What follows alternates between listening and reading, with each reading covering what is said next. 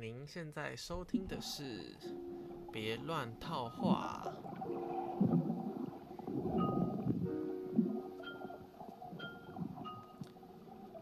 明天又要出去玩了，但我现在心情有点 e，有点 emo。呃，不知道录完这一集会不会心情稍微好一点点。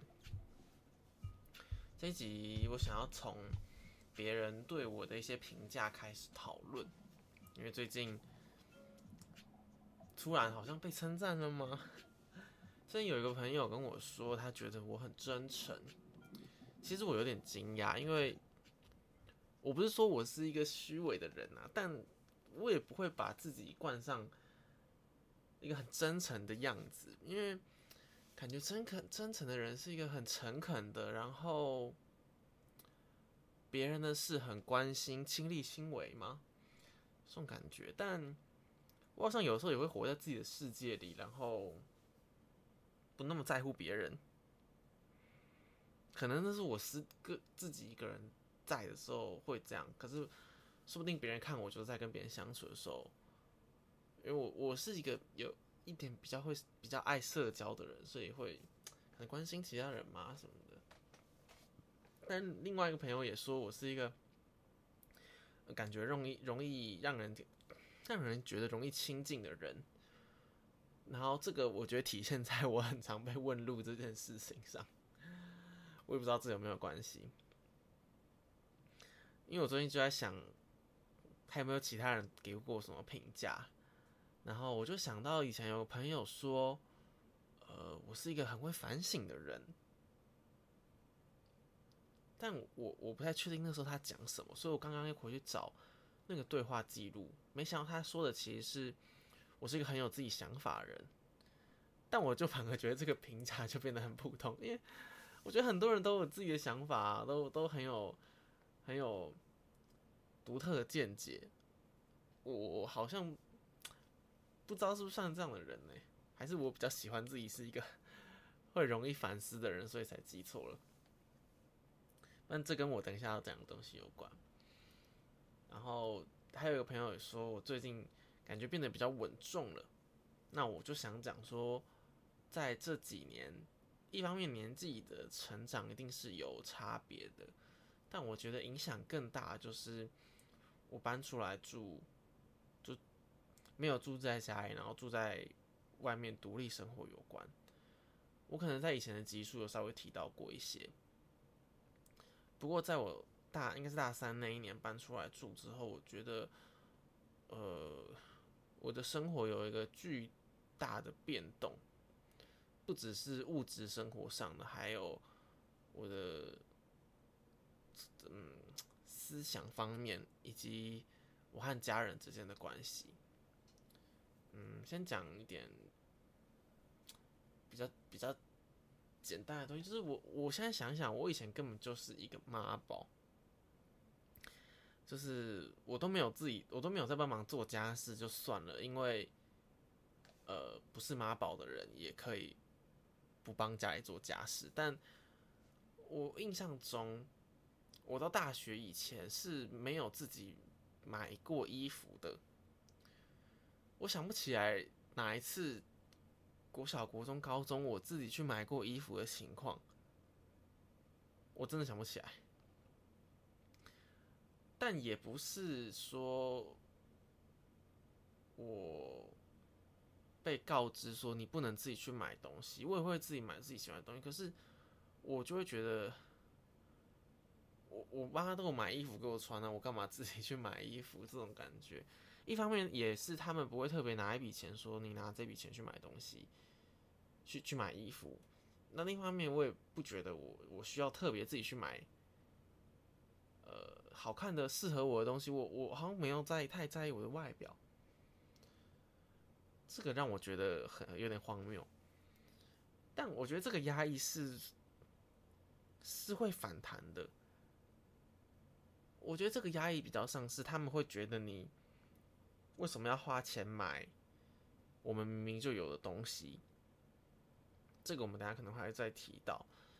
总之，我大学我高中毕业那一年，就是有机会就和朋友一起去日本玩，那一次我就带了不少钱，然后朋友带我去 Uniqlo 买衣服，我就买了超级多。现在回想起来，就真的买了很多衣服，而且那个时候你不懂什么衣服比较适合自己，或什么衣服自己自己嗯搭配起来比较好看，就是觉得嗯，因为你没有眼光，你没有被培养出来那种美感，就觉得就觉得哦，看到什么好觉得好看的就买，但其实说不定其实没那么好看或等等的，然后。讲到这个和爸妈的相处，就我爸妈是真的是蛮节俭的人，他们也没有什么很爱出去旅游，或是去买一些或逛街。我没有跟爸妈出去逛街的经验。那个那个逛街者就是我们今天就要去买东西，我们今天就要去买衣服，然后我爸跟我说：“哦，你可以你挑你喜欢的衣服啊。”什么没有这种经验，然后或挑你喜欢的。鞋子鞋，我们那个那个很物很很需求导向的鞋子坏掉了哦，好，有点旧了，有点磨平了，好，我带你去买，然后我们去就是最便宜的，或或是的地方，或是大卖场的那种卖鞋子的地方。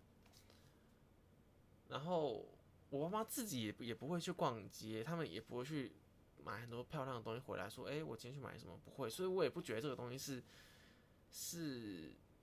我根本不把这件事当一回事。然后我印象很深刻的一件事情，是我大学就搬出来住之后，我我自己买了一件应该是 Uniqlo 的外套。然后那件外套是我和一个女生朋友去逛街，她跟我说这件很好看，我就我就后来自己买了那那个那那个型外，就是一个呃牛仔跟布的一种外，就是就是就是外套。我穿那外套之后，很多人看到我都觉得，哎，你怎么会穿这个衣服？这种这种很惊讶，然后觉得我怎么会穿一件这个比较偏好看的衣服的这种感觉。我那时候的震惊是觉得，哈，我以前给你们感觉就是穿的很丑的衣服嘛，所以我买只是买了一件外套就被大家这么在意。而且这个还有一个续集，是我我我买了一个，呃，也是在 Uniqlo 买的一件，帆布鞋，类似帆布鞋的鞋子。我被至少三个人讲说这个鞋子很好看，然后他们觉得没有，就很少看男生穿这么好看的鞋子。其实那个只是一个不到一千块，我觉得很便宜鞋子，我只喜欢它的颜色跟它的版型，但没想到被大家这么这么。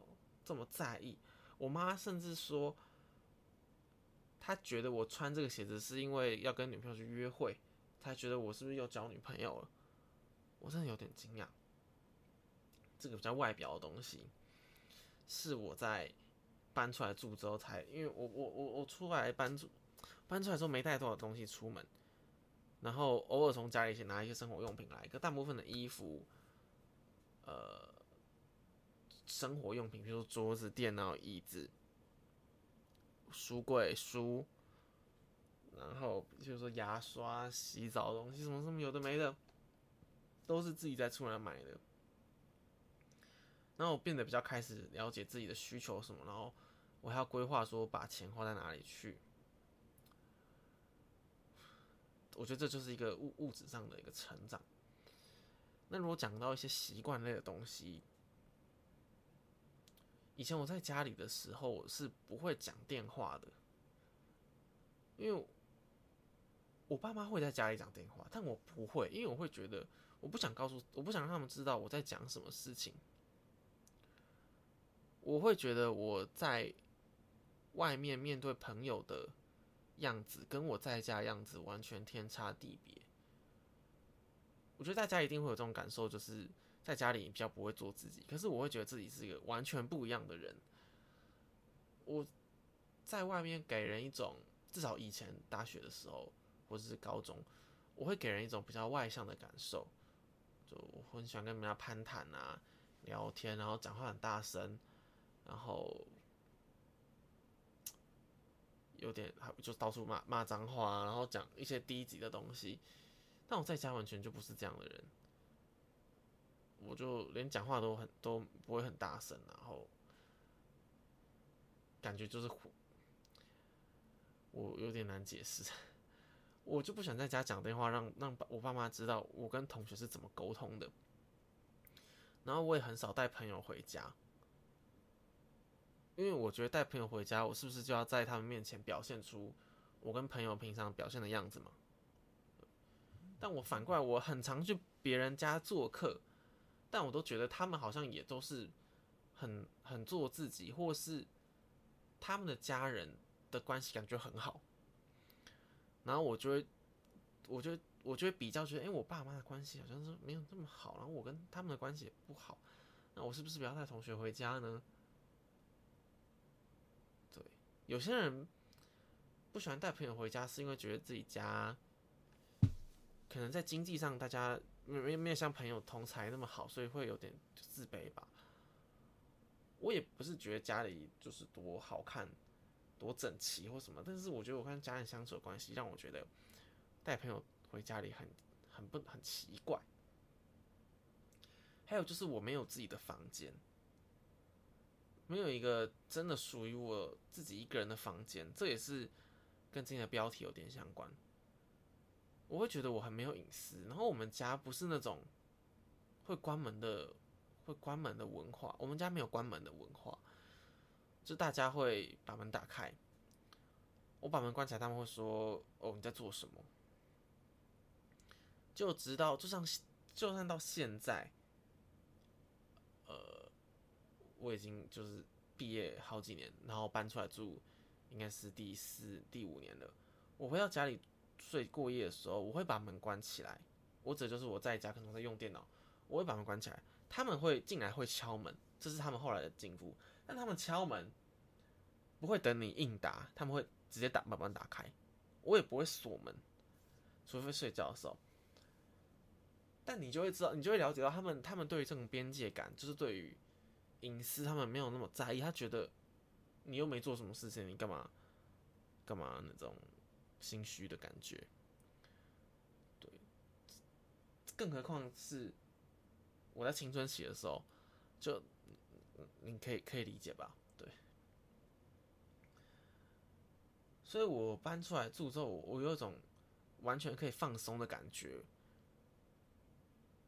这又提到说，就算我现在回家里，我只是在看看看书、看电脑，我没有做一些奇怪的事情，但我爸妈只要走近我，我会有点压力，我会觉得他们又要又要讲些什么，念一些有些没的东西。他他们念你，其实也是为你好，我当然理性上可以理解，但我会很讨厌他们讲那些话啊，然后什么的。甚至是，譬如说，因为因为我的机车拿去修，我借我爸的机车骑，最近的事情，然后我会担心我其他其他的机车停在哪个地方被收停车费之后，他会问我说：“你怎么你怎么去那里干嘛？你怎么不停在巷子里面或之类的？”就他一方面他会探听，他会他会觉得你的隐私是他要知道的事情，然后一方面又会。他因为，他因为他会省一些小钱嘛，他就觉得我很浪费钱，为什么要做这些事情？所以我真的从小，大概就是从国中开始，我很多事情就不喜欢跟他们讲，因为他们就很容易念一些有的没的，很容易评，呃，他们不喜，他们会觉得你做的事情。你可以可以懂吗？那不是骂你，可是你一念你就不觉得很烦？我就不喜欢跟他们讲我的事情，所以我我常常出门就是就说我要出门了，我也不不喜欢告诉他们去哪里。然后我做什么事情很少跟他们讲。我爸就应该就是可能高中大学的时候，他就说，反正你跟我讲什么事情，你也没有要问我啊，你只是告诉我而已啊。你又我就算说不行，你你会怎你会不去吗？还不是去去了。确实这样，因为我我觉得我为什么要跟你？为什么要跟你得到你的同意才能做我想做的事情呢？我会不会越讲越心里不好？有一件国小的事情很我印象很深刻，就是我要先讲一下，我是独生子，我爸妈年纪有跟我差很多，所以其实我觉得我跟他们之间的沟通是有些隔阂的。然后我因为没有兄弟姐妹，所以很多事情我不知道可以跟谁讲，因为我不想我我跟他们有这一点距离，我不知道怎么跟他们说，我又没有。兄弟姐妹讲嘛，那我是不是只能找跟我跟我同年龄的朋友？然后我刚刚讲那件事情，就是有一次，应该就是一个假，是绝对是一个假日的下午。然后我说我想去朋友家玩，我爸说不行，我就因为我我也是我以前也是个很很嗯，我不知道现在是不是我是很倔强的人，就是我我会为求目的，然后。有些不择手段的那种人，然后我就很不高兴，觉得为什么我不能去他家玩？因为我们是好朋友，我也我也很常去他家玩。那那一天下午不知道为什么他说不行，我直接算是冷战吧。我在躺在床上什么都不动，然后我什么都不做，我就闹脾气说我想去。大概也过两个小时他才让我去，我就有点生气。我对你。我没我没有兄弟姐妹，然后他他们他们在我小时候，他们也吵，我爸妈吵过一件事情，就是我应该是看他们简讯还是看他们什么，就在讲说，呃，要不要给给给我生一个兄弟姐妹，然后干嘛干嘛的，然后他说什么看他都自己一个人很无聊啊什么什么的，我我确实会觉得有点无聊，然后。转而去寻求外面的朋友，但他们对待我的朋友却是这个样子。还有一件事情，也是同一个朋友身上，就是那是国小最好的朋友啊。然后有一次我们在讲电话，我们是用室内电话市话。现在家里现在人家里还有市话吗？讲着讲着，我爸直接进来那个房间，那个房间是我妈的房间，我就在我妈房间讲电话，他直接进我的房间，讲都不讲哦。直接把我的电话直接挂下去，就是拿用用手直接按下那个那个电话那个那个按键，不知道你们知道，就把按下去。我我真的傻眼哎！我我我有时候会想到一些我爸妈对我很差的事情，然后我会我会合理化自己对他们的态度，我会觉得你以前不是这样对我的吗？那我我现在对你，我现在对你态度很差又怎样？我现在想到这事，我还是很不高兴。我到底在到底在干嘛？但虽然我是独生子，我，呃，我我因为他们也他们也只有我一个小孩，他们没有点没办没办法拿我怎样，因为我又很叛逆，然后我会。上国中之后，我有一次就离家出走，因为他因为我爸没收我的手机，他我忘记确切的状况是怎样，反正他就没收我手机，我就觉得好，你没收我手机是不是？那我我就不回家，那你没有手，你没有手机，看你要怎么联络到我。我那天晚上就没有回家。这个故事我应该前面有讲过，就是我躲到那个时候的敦南成品。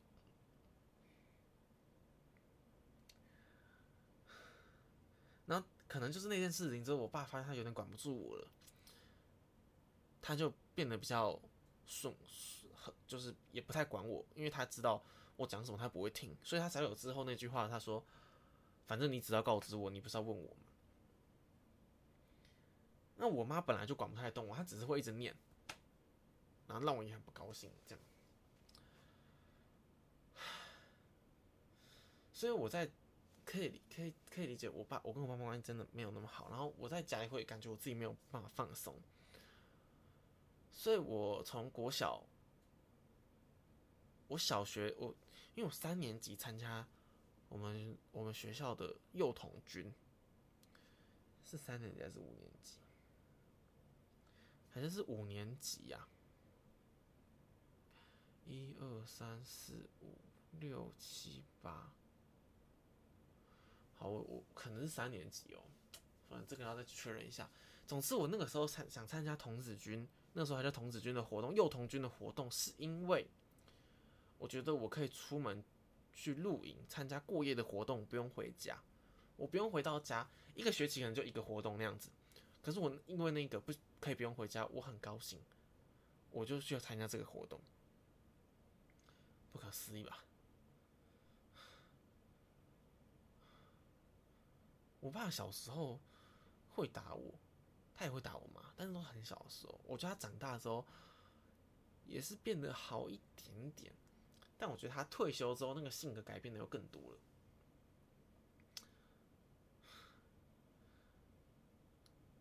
这个这这种暴力的倾向，可能也是影响我 对他们跟跟他们关系的一个一个问题吧。我也觉得。总之，我就会觉得，我今天是不是一直讲觉得？总之，我就会在家里完全没有放松的感觉。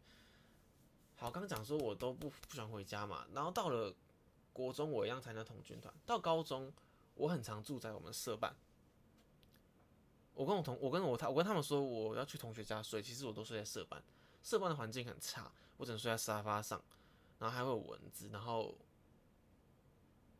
呃。就很潮湿，因为地下室。但我我宁愿三轮的，我也不想回家。然后到了大学，这件事我可能没有讲过。有一次，我我好，我有一次我大二的时候，我去排那个学校校内宿舍的候补，然后好不容易给我排到了。虽然是一个比较远的校区的宿舍，但至少台北有个地方有个宿舍。然后我因为那个一个学期要付八千块。我那时候当然没有钱，我那时候，呃，虽然上上大学有打一点工，可是很少，我没有钱付那个八千块宿舍，我就想要把它混在我学杂费里面，偷偷让我爸把它缴掉。后来但被后来被他发现了，他就说，怎么会有这个宿舍？我我就我就我很喜欢我我很容易很常跟他们就是说谎，我就说，哦我我没有发现到这个，然后他就说。你先去把它退掉，但是那个时候已经过了一点时间嘛，所以退掉还要付时间块。他就说，你你为什么不早点注意到？还有就是害害他多付这个钱四千块的那个，他就很不爽。我讲不出口说我是不想回到住住在家里才才想要抽这个宿舍的。其实我到现在我也很难跟他们开口说我我不喜欢住在家里。我爸我妈大概知道一点，我不喜欢跟他们住，但是。他可能没有感，他我可能没有把我这么深的感受跟他讲，就是我这么讨厌跟他们住在一起。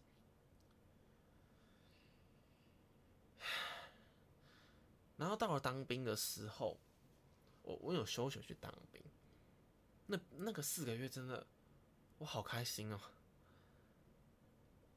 我当兵有很多讨厌的事情，很累的行军啊，或者是你没有手机啊，或者是。有人会觉得不想不能跟家人相处，然后他们会打电话回家。我我我真的我真的好开心哦！没有住在家里的时候，我好开心。我还会，我还刻意留守在营地里面，不回不回家。就其实假日六日是可以回家的，但可以回家睡礼拜六晚上。但我故意不回去，因为我故意留在里面，因为我想要不用回家。然后那也是那四个月让我。让我觉得说，我真的应该住自己搬出来住的。还有一个在当兵前，当兵前的是大，就大一的时候，我也很常睡在我们系馆里面。然后我还去弄了一张行军床睡在戏馆里面，后来被戏戏班的助教发现，他还跟我说：“你赶快把东西给我撤掉。”然后我就睡在我们学校的一个废墟里面，但那又造成了一个。有点有点小悲，有点有点悲剧的事情。不过我现在没不想讲这件事。反正反正我我为了不回家，真是无所不用其极。好，我当了兵之后，我就鼓起勇气跟我爸说，我想要搬出去住。那他当然觉得，他当然是反对啊。但是我有什么，他有什么办法？我我我就是强硬的觉得我在搬出去住。他就，我意思我的意思其实不是要跟他讲我要搬出去住，其实我是叫他给我钱让我搬出去住，因为。房租总要付房租吧啊！我那时候就没有在打工啊。那有人会觉得说什么？哦，你要经济独立之后，你就不用被他们管这有的没的。但我哪我我哪管那么多？我就是觉得，我要不然就是你要给我钱。后来他真的给我钱，然后我就从二零一八年搬出去到现在，这正是我人生做过最重要也最好的一个决定。因为我觉得我搬出来住之后，刚讲可能物质上的东西有讲，可是在心灵层面上，我觉得我变得成熟不少。因为我我比较有自己的空间之后，我会比较安全感。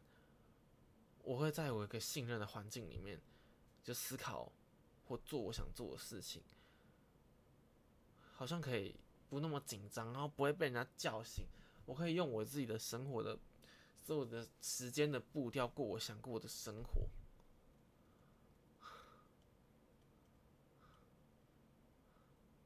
好像重新开启人生的感觉。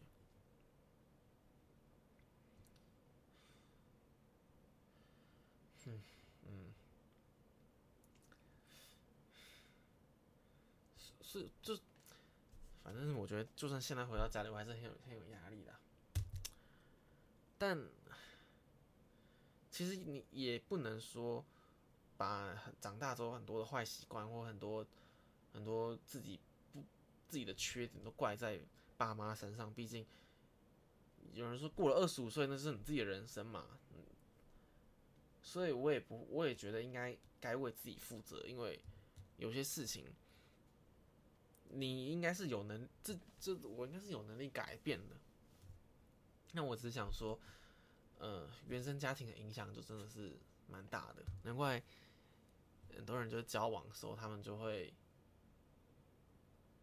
体认到说自己的另一半有某些缺点，然后认识他家人之后，发现这些缺点跟他的原生家庭有很密切的相关，因为我觉得这个影响真的很大。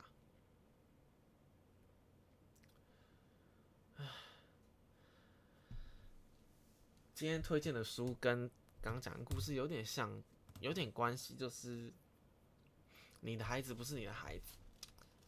我那个时候应该是先在 Netflix 上看影集的，看完影集之后，有一次不小心在图书馆看到这本书，我才意识到原来这是一个小说改编的作品。那我那时候已经看过一遍了，但我前几个月又把这本书再拿出来看了一次。因为我当老师这几年，我也看更可以从一个家教偏类似家教老师的角度去看他写这些故事。因为以前那个时候看是大学生的时候看嘛，现在是好像有点有点是老师的角度来看。但我觉得影响我更大的是，我开始更可以反思。故事当中的小孩跟父母对抗的那个状况，然后我就觉得我从小到大很多状况都是在逃避，就是像我不会，我不敢对他们说真话，所以我就说谎逃避这件事情。然后我跟他们之间的情绪的或一些矛盾点，我也就是视而我视而不见，或是我不愿意去跟他们讲开来。就是我很讨厌我妈的地方，我讨厌我爸的某些地方，但我不会跟他们说你们要怎样的，我就觉得那是你们的事情。大学的时候也有去学校的辅导室咨商过，那时候有讨论到我爸妈的问题，那那那个心理师是跟我说，那是他们的一些问题，不需要把它放在自己身上，不需要不需要把这些压力放在自己上，所以我那时候有点释怀，就是。好，那那就是你们的事情，我不想管你们。我妈有跟我说过一些，她跟我爸一些状况，但我就只是听，我也没有。反正我就觉得我我他们的问题我很难去解决啦。当然理想上，一个小孩帮助他们自己父母走出一些东西，走出一些创伤，我觉得是。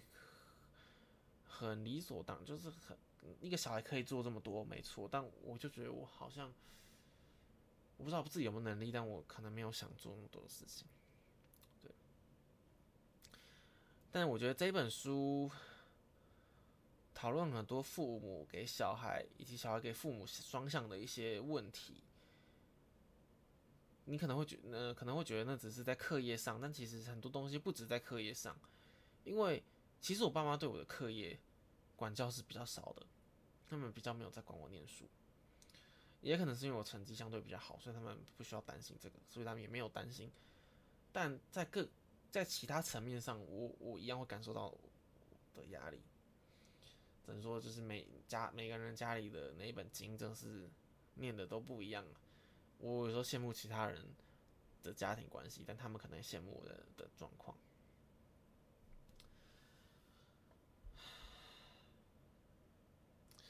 所以我就很，虽然我现在搬出来住，但还是住基本上住在台北。我就想说，我有一天希望可以远离这个，我想跨出舒适圈，搬到其他现实。